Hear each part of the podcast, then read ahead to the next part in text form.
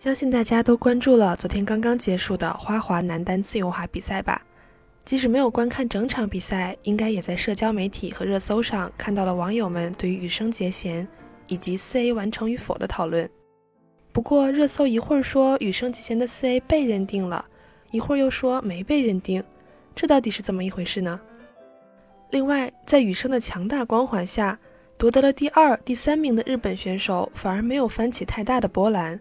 但是仔细想想，这次冬奥会男单花滑，日本可是包揽了第二、三、四名的好成绩，而且另外两名小将年纪还轻，未来前景广阔。这样看来，未来几年男单花滑赛场上，日本可能要强势占领一席之地了。嗨，大家好，这里是旅日，我是 Tina。我是比赛结束还意犹未尽的 Tina。首先说，大家比较关注的羽生结弦和他在赛场上做出的两次四 A 动作啊，热搜上先是说他的动作被认定了，又说没有认定，大家是不是都看得云里雾里的？其实是这样的，说他的四 A 被认定的热搜是转自日本媒体的报道，那篇报道的题目其实是羽生的挑战 ISU，也就是国际滑联首次认定四 A 动作，但转体不足落地摔倒大幅减分。这里的认定说的其实是判定羽生要做的是四 A 动作，而并非三 A，因为之前就有过挑战四 A 但被降格成三 A 动作的例子。同时，因为转体不足加上摔倒，并没有完美的完成。只不过这篇报道被翻译成中文传到中国以后，按咱们中文的语言习惯，有部分网友和粉丝就认为华联都认证了，那就是完成了，没毛病啊，为什么要说没有认定呢？甚至在这条热搜底下，网友们还展开了争论。其实大家不用争，四 A 的动作羽生就是做了，虽然没有做好，但也是国际滑联第一次认定的四 A 动作，相当于开了一个先例吧，把花滑的天花板又往上提升了一个台阶。可以说，即使没有挑战成功，这个动作出现在比赛中本身也是非常有意义的。接下来咱们再说说，在羽生的强大光环下，没有被媒体热切关注到的另外两名日本选手。其实不只是在中国啊，即使在日本本土。不管是媒体也好，网络上也好，对于两名获得奖牌的选手的关注度都远远没有羽生的高。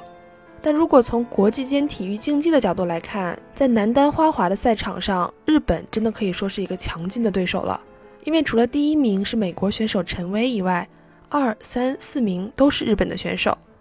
尤其是以三百一十点零五的总成绩获得银牌的剑山优真。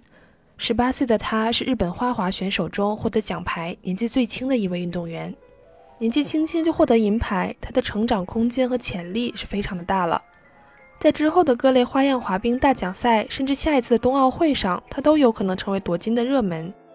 当然，他的对手，也就是这一次冬奥会的冠军陈薇选手，被称为四周跳之王，在本次比赛中完成了四种不同的四周跳，共计七次跳跃全部成功。获得了三百三十二点六零分的好成绩，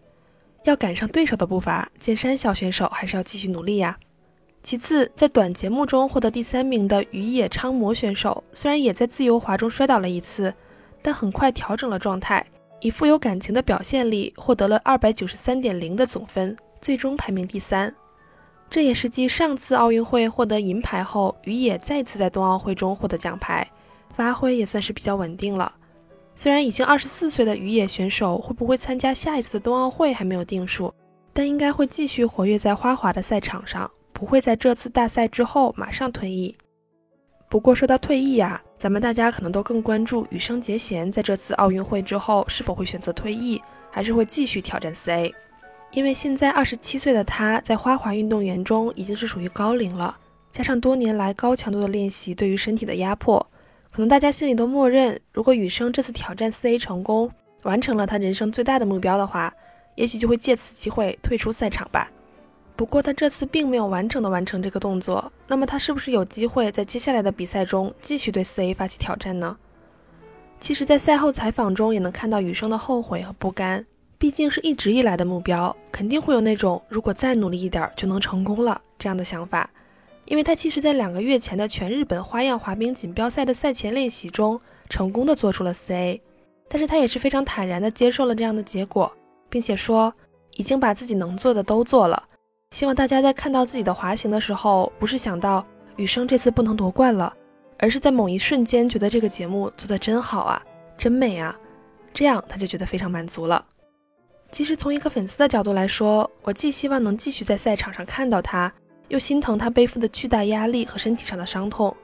希望雨生能在考虑到自己身体状况的情况下，做出适当的决定。不管怎么说，我相信他的任何决定，粉丝们和观众们都会支持的。好的，感谢大家收听《旅日东京日记》，我是缇娜。